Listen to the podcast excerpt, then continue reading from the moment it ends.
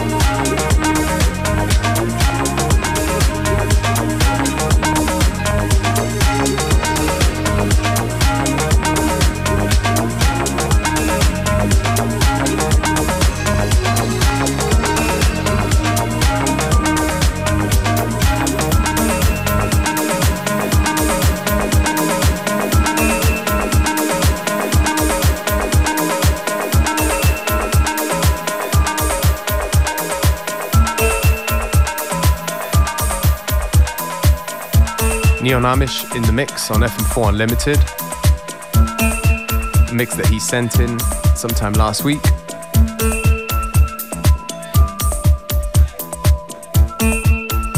A lot of danceable tunes in the mix for the remaining 50 minutes or so.